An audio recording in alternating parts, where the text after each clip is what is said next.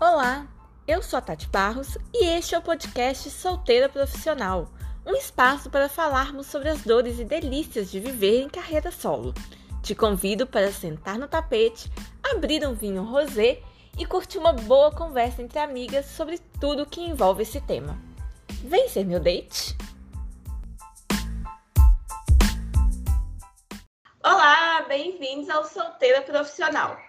Quem ouve o podcast já sabe que se há uma regra por aqui é que consideramos justa toda e qualquer forma de amor, inclusive essa tristeza que é gostar de homem. E hoje, para minha alegria, eu deixo um pouco de lado os meus relatos de uma sofredora heterossexual para falar sobre a chamada visibilidade lésbica. Para compartilhar suas vivências e visões sobre o assunto, eu recebo a jornalista e criadora do podcast Ida Passos de Inclusão, Diversidade e Amor, Lorena Coutinho, seja muito bem-vinda! Ai, que delícia! Que bom estar com vocês aqui no Solteira Profissional. É muito, muito, muito bom. Eu sou meio suspeita para falar, viu? Não vou ficar falando aqui sobre lésbicas, não, porque depois vou querer convencer, apesar de quando a gente fala, fala sobre orientação sexual, não tem como convencer ninguém, né?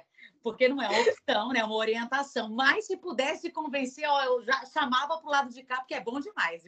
A militante que tem uma vivência dos dois lados, a gente vai falar sobre isso. Mas, Lorena, para começar, a minha clássica pergunta: quem é você na bio do Tinder? Oh, vamos lá. Agora a pessoa não está disponível para o match, mas vamos fazer aqui a, a autopropaganda, se fosse para entrar no Tinder. Sou jornalista, é, sou repórter, é, trabalho na mesma emissora de televisão há 12 anos. Agora, pessoalmente falando, uma mulher que foi casada com um homem, atualmente casada com uma mulher, tem uma filha de 10 anos e descobri que o amor vai muito além do tradicional e que mulher é bom demais e que eu não quero voltar atrás, não. Vai resumiu bem demais. Ah, não, não, não posso esquecer. Além de tudo isso, é uma lésbica convicta, é uma militante da comunidade LGBTQIAPN+, e mais que isso, autora do podcast Ida, Passos de Inclusão, Diversidade e Amor, porque o caminho é de ida, minha gente, não tem volta. Não tem volta, e é um podcast delicioso, que mais me encanta que fala sobre histórias, né? Eu amo é, me inspirar e conhecer outras histórias, Uh, e você é uma contadora de história, uma excelente entrevistadora, então é muito gostoso poder se conectar com outras vivências por meio do podcast também.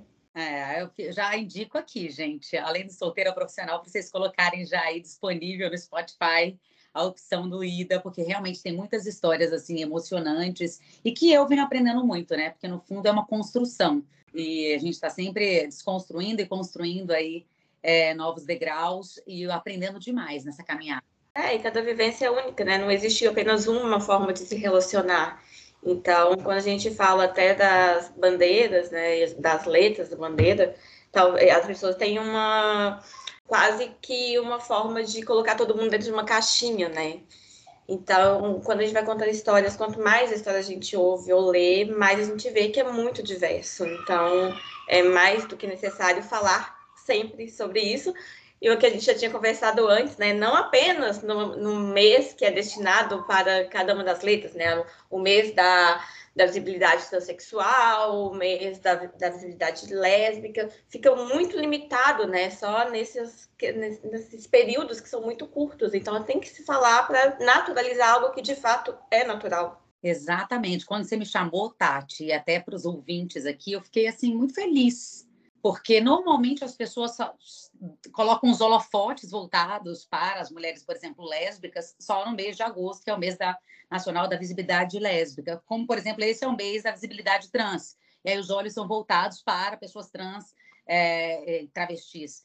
Mas, assim, na verdade, a gente tem que falar sobre o tema o ano todo, né? É uma causa, a gente está falando sobre igualdade, sobre respeito, sobre dignidade, sobre a busca por direitos básicos. E quando eu trago aqui a figura de uma mulher lésbica, existe uma mulher.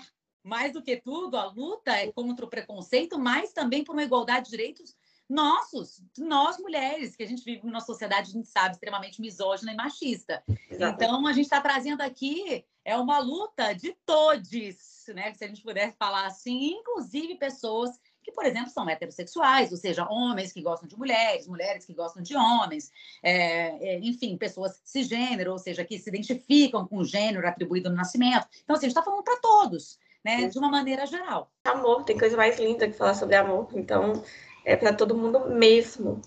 Agora, Lorena, você foi casada, né, por oito anos com o pai da sua filha. É, em que momento que você se reconhece como uma mulher lésbica? Vamos lá, gente. Na verdade, assim, até que quando vocês forem passear, né? Posso deixar meu Instagram aqui? Por favor. Arroba Lorena Coutinho Oficial. Vocês vão olhar lá do tipo, gente, como é que essa mulher do nada falou para o mundo, sou lésbica, ainda com a boca cheia, que era algo que eu não conseguia falar jamais. Depois de 36 anos que eu consegui verbalizar a palavra lésbica, que inclusive eu tinha vergonha.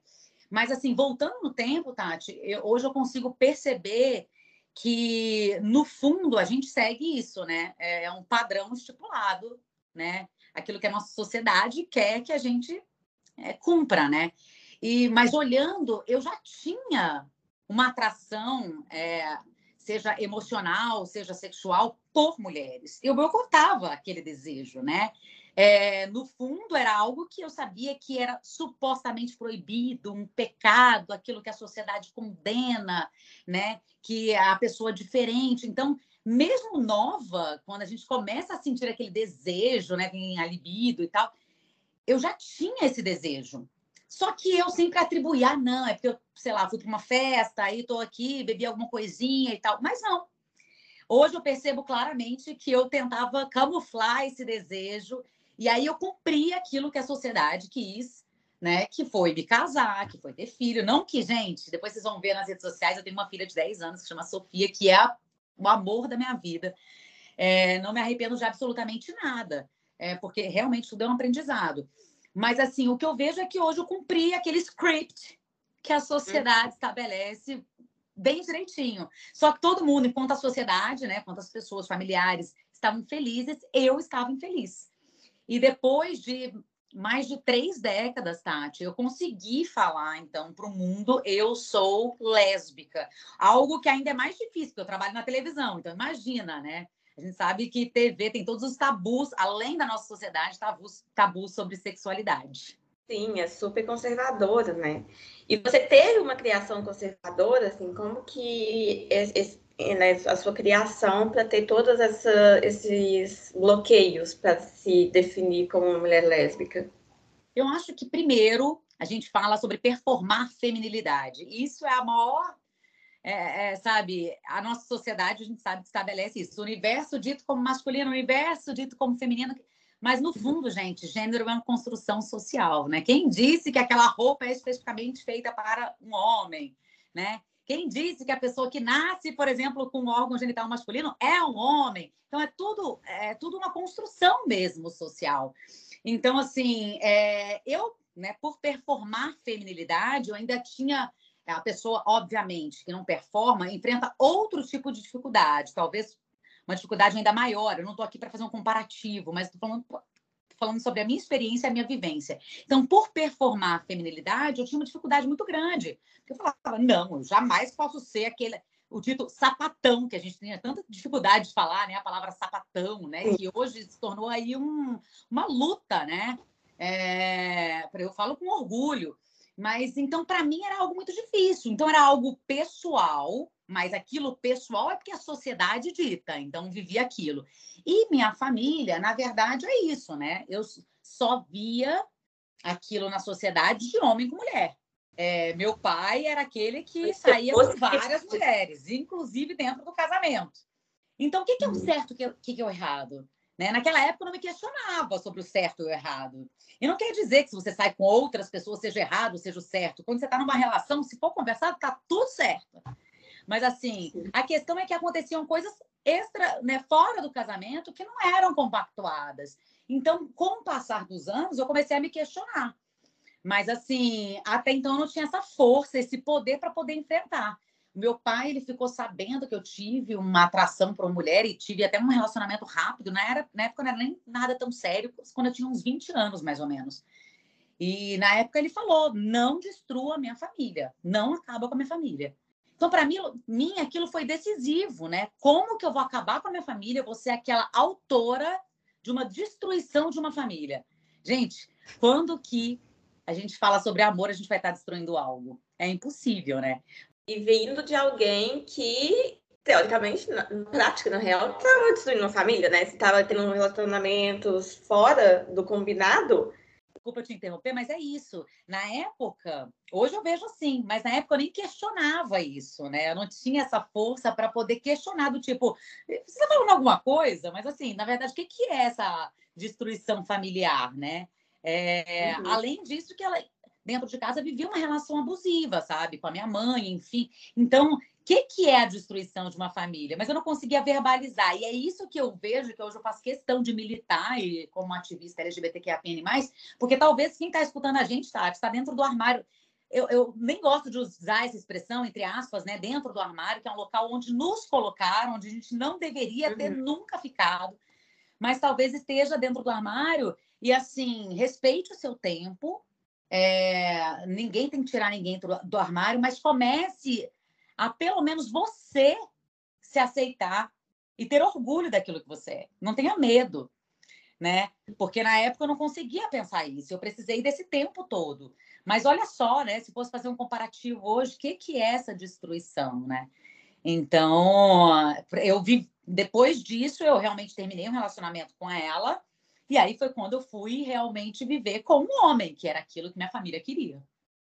Agora, eu tenho uma curiosidade que é em que momento você que teve, tem todo um histórico de relacionamento é, heterossexual, em que momento você se reconhece como mulher lésbica e não bissexual?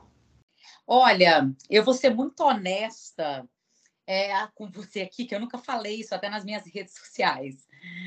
É, eu sou uma mulher lésbica, mas eu me questionei muito tempo, porque no fundo eu sou uma pessoa que depois que eu me libertei, eu me tornei muito do sentir.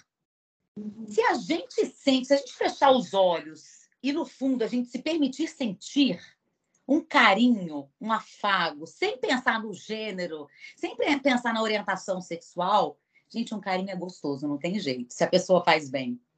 Né? Então, assim, eu me questionei muito tempo. Eu falei, porque no fundo eu sempre pensei que eu sinto atração por pessoas, ou seja, poderia ser pansexual.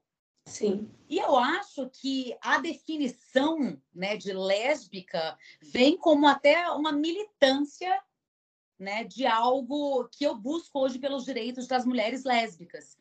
Mas uhum. que eu acho que cravar tudo, tudo é uma possibilidade. Tem muitas pessoas que, inclusive, passeiam pelas letras LGBTQIAPN+, porque, no fundo, a vida é uma descoberta.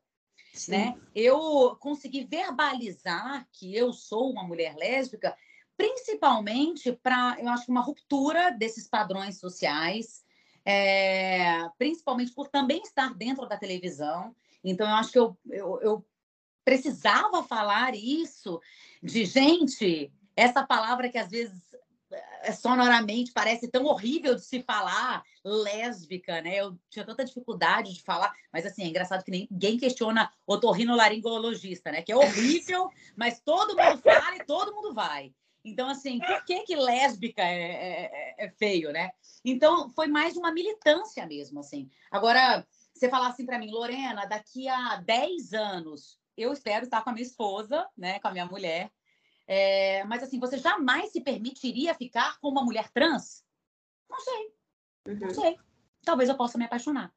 Então, assim, é, eu acho que a, a gente tem que se permitir sentir mais do que qualquer coisa. Mas eu consegui falar sobre a questão de ser lésbica, foi, foi exatamente, foi determinante. Depois que eu terminei meu casamento, é, não foi por causa disso, não foi pela minha orientação sexual, tá? Vai ter que a gente deixe bem claro aqui, também não seria um problema se fosse, mas não foi, foi pelo desgaste mesmo. Na época eu não, não conseguia nem visualizar isso, é, porque eu entendi que eu vivi uma relação que não era, não fazia sentido para mim. A Sofia tinha mais ou menos um ano e oito meses quando a gente separou. Mas ah, ele sim. morava em Brasília e eu morava aqui em São Paulo, porque eu recebi uma proposta profissional, uma promoção, e eu vim e ele ficou. É, então eu ficava nessa ida, ida e vinda. Então, depois disso, ele continuou em Brasília, ele ainda mora em Brasília e eu aqui, né? Então, demorou muito e eu não sei se as pessoas pensam assim: ah, tem um dia determinante que você escolhe para falar que é lésbica. Não teve, foi meio que uma construção, sabe? Eu acho que eu fui me empoderando, né? E eu comecei a ver justamente isso, que as relações eram baseadas em quê, né? Se meu pai falava que estava destruindo a família, sendo que ele que estava destruindo, ou se a sociedade diz que o que é certo, o que é errado, mas todo mundo prega tal coisa. Então, comecei a ter essa desconstrução para reconstruir a minha própria história, o meu próprio ser e a minha própria existência. E aí eu me senti confiante um dia para poder falar, mas eu demorei muito, principalmente para falar no trabalho, sabe? Eu tinha muito medo de que isso impactasse, principalmente profissionalmente. Talvez no quesito família eu já nem importasse tanto, porque eu já tinha minha dependência financeira, então para mim já não importava tanto. Isso é muito interessante falar, né? Mas foi algo também muito decisivo. E você conheceu a sua esposa no ambiente de trabalho, não foi? Foi, exatamente. A Nath também é jornalista. Ela não é da. não fica na frente das câmeras, mas nos bastidores. E ela trabalhava na mesma emissora que eu trabalho. Ela já não está mais. É, e a gente se conheceu lá. E assim, engraçado que quando eu olhei para ela, eu ainda me relacionava. Mas engraçado que eu falei, essa mulher gosta de mulher, mas ela não sabe. Eu sei. Que maravilhoso. Eu, eu, assim, e é muito engraçado falar isso, né? Porque existe o chamado gaydar, né? Uhum. O lesbodar, eu diria. É, e eu senti algo, assim, sabe? Acho que meu faro é aguçado. E aí. E ela Mas, fato, ela, ela não se entendia como mulher lésbica naquela época? Não, não. E ela, na verdade, já tinha tido um, um aferzinho, mas nada mais que um beijinho. Eu acho que, assim como, inclusive, outras mulheres heterossexuais, às vezes tem algo, algo assim, né? Mas uhum. deu um beijo na amiga e tal, não sei o quê. É, mas ela tinha tido apenas essa experiência e a gente foi estreitando, né? Fomos estreitando laços depois que eu terminei meu relacionamento, mas até então jamais imaginava que um dia poderia ter um relacionamento com ela. Isso jamais mesmo, assim. Eu poderia pensar de, ah, numa zoeira, numa festa, poderia dar um beijo, sei lá e tal. Mas ter um relacionamento, realmente formar uma família, não era algo que passava pela minha cabeça até que surgiu. E esse, esse, esse momento de descoberta foi junto com você, né, dela, assim. Então, você foi a primeira experiência, de fato, afetiva dela como mulher. E, e como que foi esse momento, então, de vocês dois entenderem se, ah, não, realmente está acontecendo, agora nós realmente estamos aqui nos identificando como mulheres lésbicas teve drama, teve questões é, internas e compartilhadas?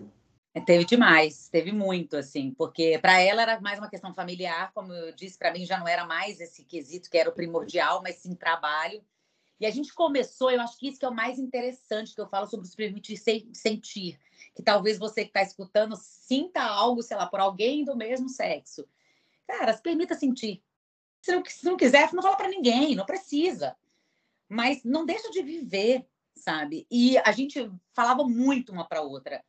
E principalmente a Nath falava para mim, ó, a gente está ficando aqui, mas não é nada sério. Uhum. E aí, e a gente foi isso, sabe? Se permitindo, mas era algo uma ficada, uma ficada aqui, e a gente ficava com outras pessoas, até então ficava com homens também. É, e era algo curtição. Só que aquela curtição foi assim, o bicho foi pegando, sabe, bichinho assim da paixonite? A gente foi falando assim, não quero ficar mais com homem, não tô querendo ficar com fulano. E, e era aquele, sei lá, o homem que era o dito pela nossa sociedade, nossa, aquele, é todo, todas as mulheres querem ficar e tal. Não, não tenho vontade. E uhum. a gente uhum. foi querendo e se permitindo, e no outro dia queríamos ficar juntas, e no outro dia queríamos ficar juntas, e no outro dia queríamos ficar juntas, até que chegou uma hora que a gente falou, cara, se isso aqui não é um relacionamento, se não é uma relação, se isso aqui não é uma vontade de estar junto, talvez ainda não nomeasse como amor, eu não sei o que que é. Eu só sei que eu sentia borboletas na barriga, uma vontade danada de vê-la no dia seguinte. E ela também. Então, eu acho que foi dominando, sabe? É, não foi algo programado. E sim, enfrentamos um drama, porque a gente chorava juntas, porque como é que seria para assumir para a sociedade? A gente sofria um pouco por antecipação, né? Obviamente, nesse mundo de hoje somos ansiosas, e a gente passava por isso, mas a gente foi tentando vivenciar cada momento, inclusive, ainda sem falar para a Sofia, né, a minha filha, nada disso, assim, a gente foi vivendo aos pouquinhos. E é isso que eu ia falar, perguntar agora, como que foi esse processo seu com a Sofia? Eu é... imagino que ela seja mais que natural, porque ela foi crescendo, né, com, com isso, assim.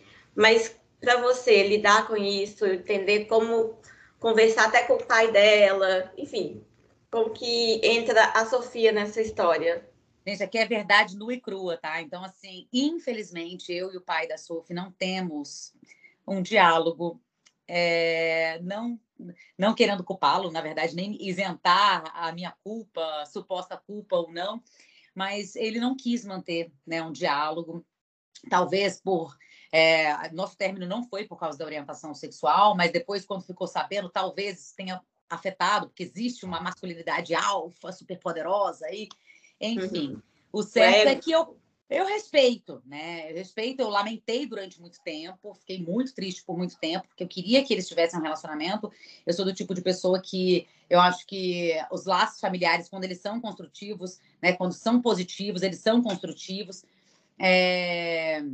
Então, assim, eu queria muito firmar aquele laço entre os dois, mas eu entendi que não seria a, não é a Lorena que deveria fazer isso, né? O laço deveria ser feito por eles, né? Principalmente o adulto da situação. Então, infelizmente, a gente não tem um diálogo, o que dificultava muita coisa, né? Mas, assim, com relação à Sofia, é, ela já conhecia a Nath, porque a Nath já era minha amiga antes da Sofia nascer. É, eu hum. conheci a Nath há 12 anos, a Sofia tem 10. Então, quando a Sofia surgiu, a Nath já fazia parte da minha vida, só que até então como amiga. Então, ela já frequentava a minha casa. Então, até então, a gente foi é, tratando como uma amizade. Porque nem a gente entendia como se fosse algo sério ainda. Sim. Então, parece que foi tudo muito fluindo, sabe, Tati? Assim, é, a Sofia não tinha é, pessoas próximas, casais homoafetivos, ou seja, dois homens que se relacionam ou duas mulheres se relacionam, ela não tinha ali, ela não via.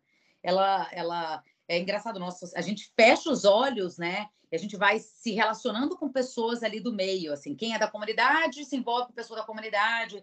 E a gente não abre os olhos para uma sociedade, né? Que não necessariamente você que faz parte da comunidade, não faz parte da comunidade LGBTQIAPN+, é, não tem que abraçar a causa, muito pelo contrário, a gente precisa de vocês. Então, assim, então, Sofia. E é por isso que estamos aqui hoje. Exatamente, gente. Você que é heterossexual, vamos lá, a gente precisa muito da sua ajuda. Talvez a gente precisa mais da sua ajuda do que de qualquer outra pessoa, porque se você ajudar a abraçar essa causa, talvez os nossos direitos sejam garantidos.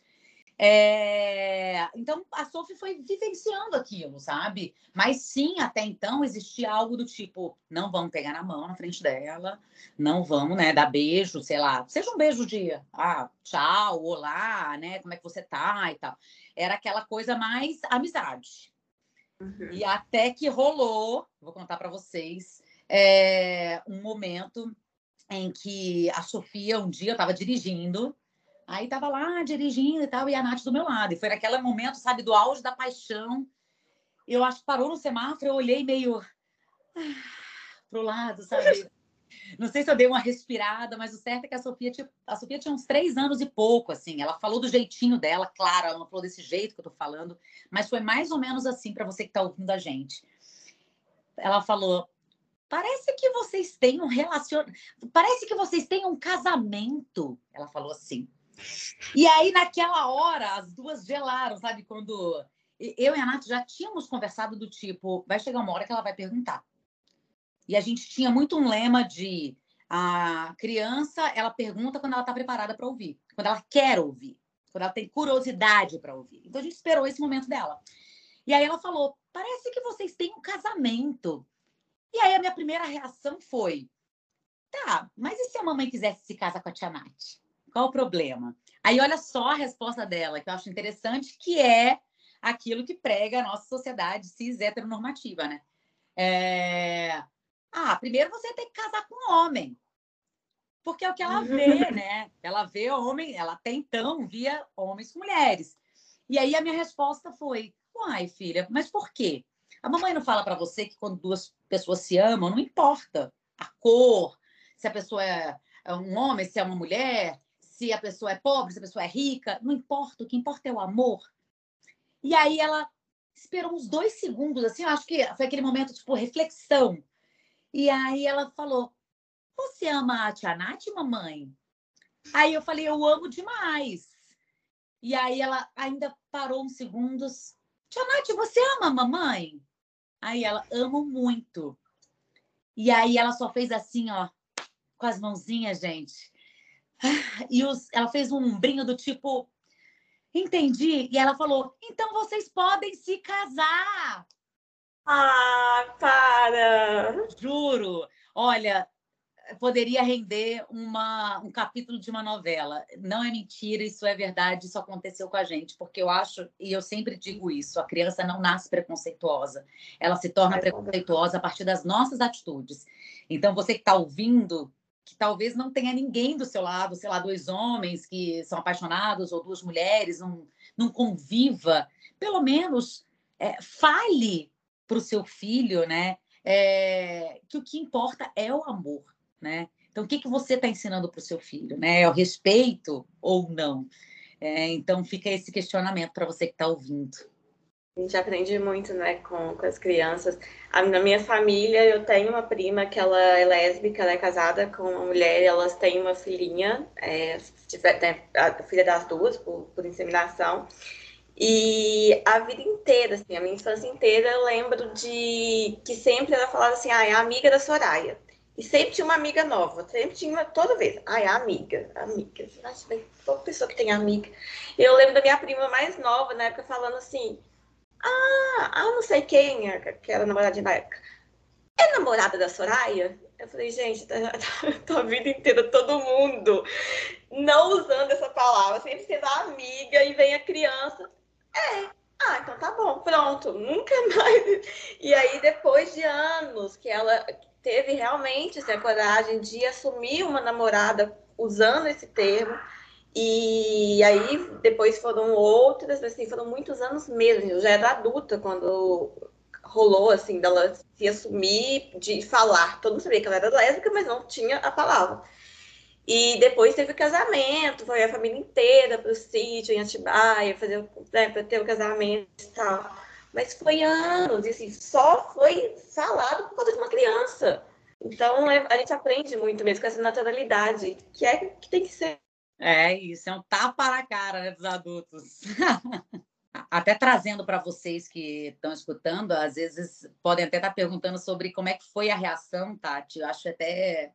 Eu, não, eu comentei sobre o ex e tal, e teve um episódio é, que eu acho que é importante a gente dividir, porque alguém pode estar vivenciando tal situação, ou sei lá, se a sua mulher, você é homem, sua mulher se apaixonou por outra mulher e você tem um filho, ou você, mulher, vice-versa, do que não fazer e desse respeito, né? Assim, é, teve uma outra situação, né, que passou assim, depois que a Sofia já começou a entender um pouquinho mais e tal. Teve um dia que ela voltou de Brasília, que ela vai duas vezes por ano, e ela voltou e, e a gente tem um, um, combinado que a gente nunca mente uma para outra, sabe? E será a pior coisa, me conta, filho, eu sempre falo isso.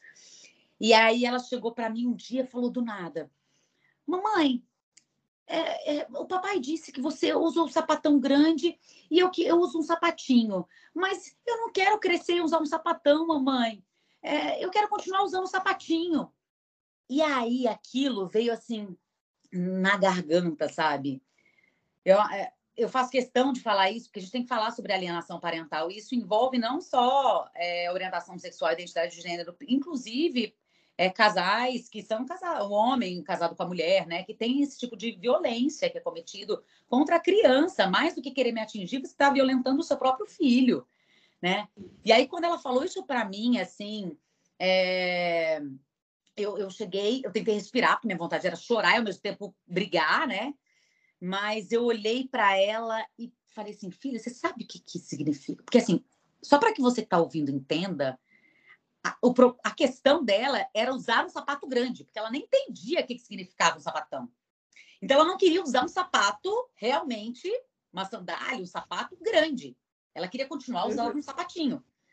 E ela pensou do tipo, eu vou crescer, vou usar um sapatão grande, porque meu pai falou que usa um sapatão grande, mas a questão é me atingir. E aí eu cheguei e falei: Você sabe o que é sapatão? Aí ela pequenininha, assim, acho que ela tinha uns 4, 5 anos. E aí eu, ela falou: Eu sei, é um sapato muito grande e tal. Eu falei: Não. Além de um sapato muito grande, tem outro significado, uma outra coisa, um outro sentido dessa palavra. São duas mulheres que se amam demais. Então, se algum dia o papai repetir isso para você, você vai falar para ele, na verdade, você nem precisa falar, porque isso não é um assunto de adulto. A gente que vai resolver. Mas se ele chegar a falar para você, você vai falar, papai, para de falar essas coisas para mim, que eu não gosto. Isso é coisa de adulto. Eu não tenho que resolver. Mas, mas a mamãe tá feliz demais com o sapatão grande. E aí ela tirou aquele peso das costas, tipo.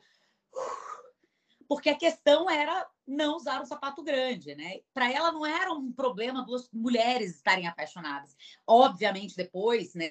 conversei com ele, né? Se não teria que ser resolvido judicialmente, felizmente não precisou, mas assim, do que não fazer e da gente não proliferar, gente, é, esse essa intolerância, esse ódio gratuito, independentemente de ser, né, alguém que você amava e que de repente se apaixonou por alguém do mesmo sexo, né?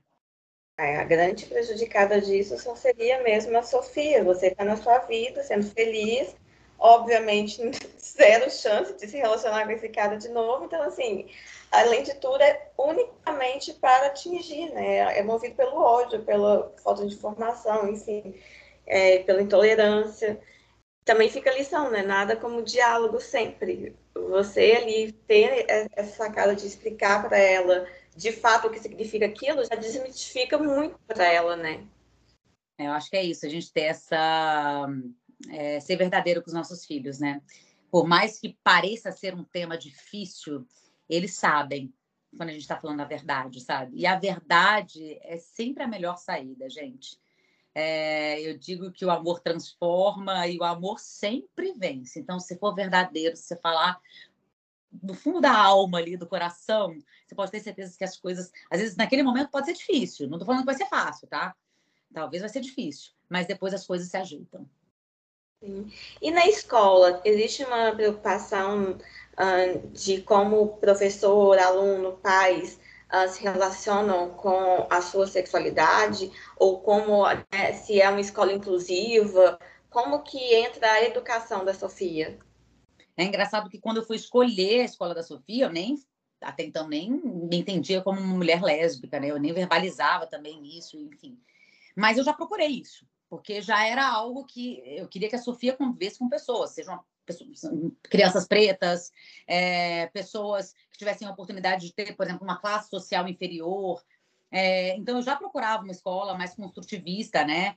E que tivesse esse lado. Obviamente, tá? A gente sabe que ainda falta muito, né? Tem um longo caminho a percorrer, mas só de ser aberto, eu acho já já era é, uma porta, né?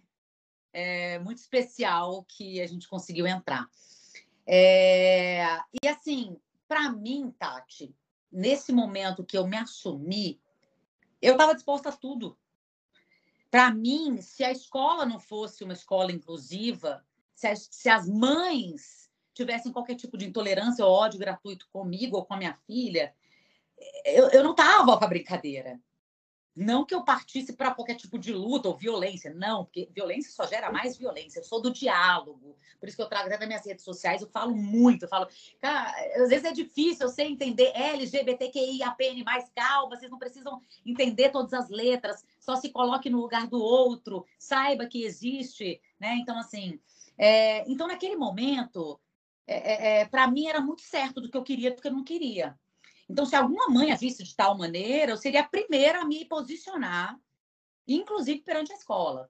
Então, assim, felizmente, é, eu acho que também minha filha foi se relacionando. A gente vai galgando aquilo que a gente acredita, né? Então, assim, a gente vai, vai caminhando por meios que a gente acredita. Então, assim, eu já convivia com pessoas que eram pessoas que proliferavam esse amor, né? Então, assim, quando eu comecei a falar sobre minha orientação sexual, foi algo muito natural, assim, eu, eu meio que deixei muito claro, eu não fui como se estivesse pedindo algo, né? Eu já me apresentei a Nath como minha mulher, falei, gente, estou aqui com a Nath, sabe? Algo bem natural. Talvez para as pessoas elas não me falaram, mas teve aquele impacto, né? O, o primeiro impacto. Mas assim, eu acho que eu não me não deixei é, e não permitia esse tipo de, de, é que não permitia da, da conversa, repito, mas sabe qualquer tipo de intolerância. Então assim, eu me posicionei muito bem. E é engraçado que há um ano eu fui chamada pela escola para falar sobre diversidade e inclusão é, para as crianças. Então, na escola da minha filha. Então, eu acho que é um tema, e, assim, outras crianças falaram: minha mãe namora com mulher também e tal. Da oportunidade que talvez é, essas crianças não estavam ali falando, tantas vozes silenciadas, com medo, com vergonha do suposto errado, e que puderam ali verbalizar, né? Do tipo, minha mãe também namora com mulher, ou meu pai também. E ver que não é, não é algo supostamente diferente ou errado, né? Que bom, né? Assim, é, a escola está aberta, tanto que te chamou para falar sobre isso também. Então, é, assim. É, mas assim, Nath, é bom trazer aqui que é óbvio, nada, nem tudo são flores, né? Eu sei, eu não sou inocente de pensar que a gente não vai sofrer e já sofremos é, lesbofobia ou LGBTfobia de uma maneira geral nas ruas. É, a gente já passou por isso, né? A gente tem o, entre aspas, privilégio, que eu não gosto de usar essa palavra, e eu digo até no comparativo com outras pessoas da comunidade, é, por sermos né, duas mulheres brancas, loirinhas, temos nossos trabalhos. Então, assim, Sim. ainda temos esse privilégio. Mas eu poderia estar do lado, por exemplo, com uma mulher preta, é, com cabelo azul, raspado e que performa masculinidade. Qual o problema? Sim. Né? Aliás, eu, a Nath foi a, a, a mulher mais feminina que eu me relacionei né, desse, dessa suposta construção do feminino masculino, do performar feminino e masculino. Então, assim, qual seria o problema, né? Então, então, assim, já passamos por situações, mas felizmente na escola, pelo menos algo explícito, ainda não passamos. Que continue assim, né? Agora, é, você falou sobre a importância que foi para você como um ato político se definir como lésbica. Eu acho que a, para mim me pareceu muito como a questão de mulheres é, transexuais que se posicionam como um ato político como, tra como travesti, né? Assim, como uma força uma militância.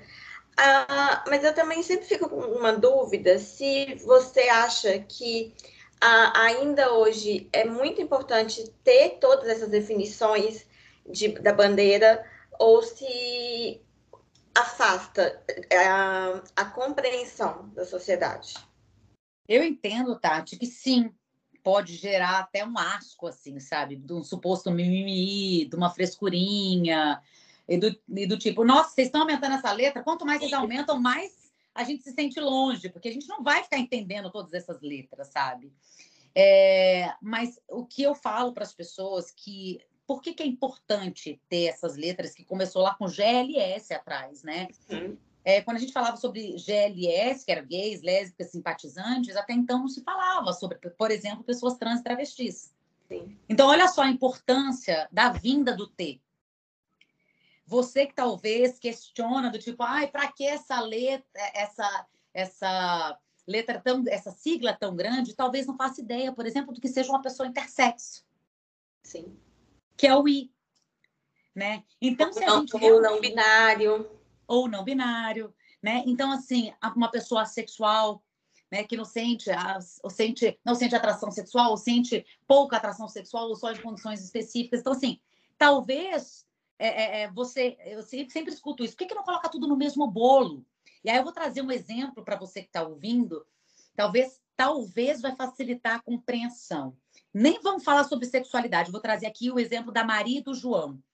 A. Maria conheceu o João. Os dois se apaixonaram. Antes deles se apaixonarem, a Maria tinha a vida dela e tinha as coisas dela. O João tinha a vida dele e as coisas, os bens, tudo dele. Eles se apaixonaram e casaram. Eles casaram e alguém de fora falou: Ah, agora vocês casaram, coloca tudo no mesmo bolo aí, vocês são um só eles colocaram tudo no mesmo bolo. Só que passou um tempo e eles se separaram. E aí você que está ouvindo já talvez saiba o que, que aconteceu, né? Se a Maria ou o João não colocaram ali no papel, bem descrito, tintim por tintim, os direitos de cada um, você pode ter certeza que eles não vão ter os seus direitos garantidos. Por que, que é tão importante ter cada letrinha ali definida? Porque se a gente não colocar cada uma delas e colocar tudo ali no mesmo bolo, a pessoa, por exemplo, intersexo, que está ali no final, ou as pessoas não binárias, elas não vão ter os seus direitos garantidos. E a gente vai limitar em lésbicas, gays, bissexuais e pessoas trans travestis, que é o LGBT, que é o que a gente fala. Por isso a importância. É, é, talvez trazendo o exemplo para que você se coloque no lugar, talvez você entenda essa importância. E, e eu acho que o que mais as pessoas têm que entender é você não precisa decorar o significado de cada letra, gente. Não. Calma, não precisa, ninguém está impondo isso. Isso, na verdade, é importante, repito, para que a gente possa garantir direitos. Hoje, se eu posso casar, é porque alguém lá atrás militou e colocou o L na, naquela sigla. Né? Então, assim, é, há, há 10 anos a gente não podia casar.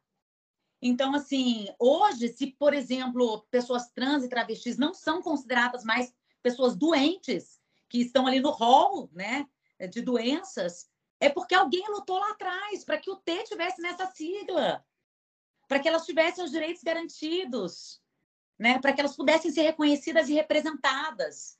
Então, não se preocupa em ficar decorando, e eu entendo que isso possa afastar mas talvez com esse exemplo do João e da Maria você entenda por que é tão importante a gente ter essas letrinhas, essa sopa de letrinhas aí nessa sigla tão grande. Perfeito, mais didático impossível. É, agora, só mais ainda nessa questão de, de definições, uh, cada vez mais tem, a gente tem visto muito, muitas celebridades se definindo como demissexual, sapiosexual, e, e diversos outros que uh, não chegam a ser orientação dentro do LGBTQIAP+. Uh, como você enxerga essas denominações que não entram na bandeira? É porque, na verdade, assim, dentro de cada letrinha, que é o que dificulta para muitas pessoas, por exemplo, uma pessoa assexual, aí dentro do A existem as pessoas demissexuais. Uhum. Então, se a gente começar a entender sobre o A, a gente vai entender que dentro do A tem as pessoas demissexuais, que, por exemplo, têm atração, é, sentem né, é, atração só se realmente tem que ter um envolvimento, tem que ter um, um, algo a mais envolvido, né? Não é simplesmente ali querer fazer sexo, é, sente vontade de fazer sexo para depois sentir o amor. Não, a pessoa tem que ter um envolvimento antes para depois ter uma atração afetiva sexual. Então, assim, na verdade, o D existe dentro da sigla. Ela só foi colocada dentro do A. Então, assim, é... e eu acho que esse mais, no fundo, ela, ele vem com uma possibilidade do aumento da sigla, da, dessa sigla. Então, pode ser que, por exemplo, venha um D ou que venha outras letras, porque na verdade essas pessoas é, é, é um grupinho de pessoas que se forma. E eu acho que vai empoderando, por exemplo, a Giovanna Eubank, né? Que Exato. se declarou, por exemplo, demissexual, é, é, que se reconheceu, né? Como é, a voz dela, por exemplo, poderosa falando, talvez outras pessoas começaram a falar: Nossa, eu também. O outro, eu também. E aí se forma um grupo a partir desse grupo que é formado, eles começam a lutar pelos direitos dele, e inclusive pela representatividade como uma letra. Então, o que falta, na verdade, é, talvez seja isso, né? Porque são tantas pessoas que têm medo de falar, ou que não se reconhecem, ou que são oprimidas. Então, por isso, é, é a partir do momento que a gente fala, por isso é importante ser dessa voz é, para que outras pessoas se sintam representadas e talvez, repito, esse mais vem com novas possibilidades do surgimento de novas orientações e identidades. Ou seja, é o mais de reticências, minha gente, por mais que seja difícil, entenda. Você gostava daquela sopa de letrinhas quando você era novo? Eu adorava. Então, se prepara, porque é uma verdadeira sopa de letrinhas que você não precisa, é, repito, decorar mas assim, quer queira, quer não, você vai ter que colocar, vai ter que engolir e respeitar. É, o importante é você se identificar, entenda, né? Você conseguir ver onde você está ali. O resto deixa ser feliz e respeita e não vai mudar a sua vida, não. Vai mudar a vida das outras pessoas que estão precisando serem é, enxergadas e terem seus direitos atendidos, né? Exatamente.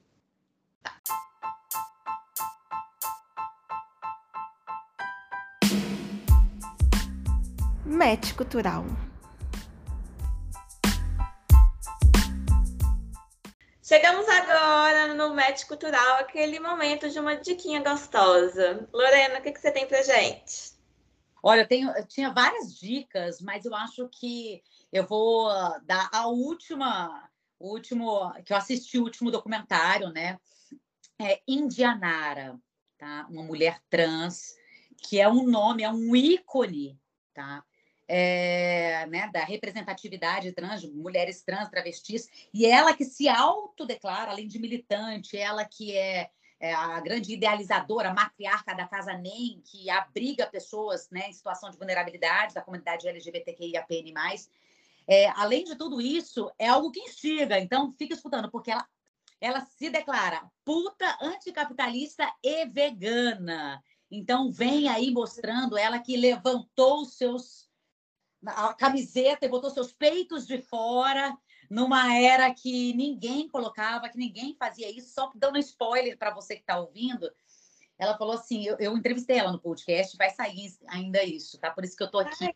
É, é, por isso que eu estou falando dele aqui. Mas ela falou assim, Lorena, na época lá atrás, quando eu fui presa e a sociedade não queria me reconhecer como uma mulher trans, falavam, você é homem, os policiais falavam, você é homem, você é homem, vai te lascar, você é homem e tal. E ela estava no julgamento, né? E aí, porque ela saiu com o peito de fora, ela falou: se me reconhece como homem, eu posso ficar de peito de fora, porque os homens não ficam sem camiseta. E aí foi muito interessante, porque na frente do juiz ela falou: se vocês falarem que eu tenho que responder, né, que eu vou ser presa, que eu vou ser presa, é porque vocês me reconhecem como mulher trans. Agora, se não, vocês falarem assim, não, você é um homem e tal, vocês vão ter que me soltar. Então foi um marco, foi muito decisivo. Eu acho que ela vem como uma voz potente, vale a pena, repito, puta, anticapitalista e vegana. Quem é essa mulher? Indianara Siqueira, uma mulher trans é, que vem aí revolucionando, é uma mulher revolucionária por natureza. Nossa, dica maravilhosa. E já vou procurar hoje mesmo. A minha dica é o documentário House of Hammer, que fala sobre aquele ator de Hollywood que fez Call By Your Name, que é, né, ele tem várias acusações de estupro, assédio sexual, canibalismo, entre outros, e mostra como que ele vem de uma linhagem, de uma família muito bilionária e super influente, o avô dele tinha influência na Casa Branca, fez, tem um jantar muito famoso, muito icônico do príncipe Charles, agora rei, né, com a Lady Di, que foi feito por ele, enfim, muito influente. E a família é toda uma linhagem de homens brancos, héteros, é, do privilégio do privilégio e completamente problemáticos e tóxicos e abusivos e criminosos e faz a gente né, a, a, se conectar, assim, ter uma visão muito quase gráfica do que é o privilégio branco e como é fácil ser homem nessa sociedade em que precisa de várias e várias mulheres para denunciarem, para serem ouvidas. E ainda assim sempre estão ali ouvindo que ah, elas querem se beneficiar, querem alguma coisa. E agora, diante dessa polêmica agora, né, do crime do Daniel Alves, da denúncia, e que mesmo a gente não sabendo quem é a mulher quem, que foi violentada, é, ela não apareceu, ainda tem gente falando que é mais uma que quer se aproveitar. Então, assim, a, a nossa voz ainda é silenciada, e mesmo quando nós somos vítimas, e que tem outras mulheres ecoando isso. Então, é um documentário difícil, tem hora que você tem que parar um pouco para respirar, porque dói em todas nós, né, enquanto mulheres, mas fica de dica, é, eu acho que está na, na HBO. Olha, baita dica. E é bem isso, né? A culpabilização sempre das vítimas, principalmente vítimas mulheres, né? É, a gente é violentada no momento da violência e depois, né? Quando faz, fazer a denúncia é de novo a, essa violência, o caso da Mari Fremer, Fremer né? Aí, uh, tá aí, com uma comprovação. Então, essa é a minha dica. Lorena, só tenho te agradecer esse papo delicioso. Muito obrigada. Trouxe aqui mil reflexões e te ouvir é sempre uma delícia. Ai, que delícia estar aqui com vocês, Tati. Muito, mas muito obrigada pelo convite. É, e quero agradecer a vocês que estão ouvindo, né? Por vocês estarem aqui com a gente até esse momento, até o finalzinho da gravação.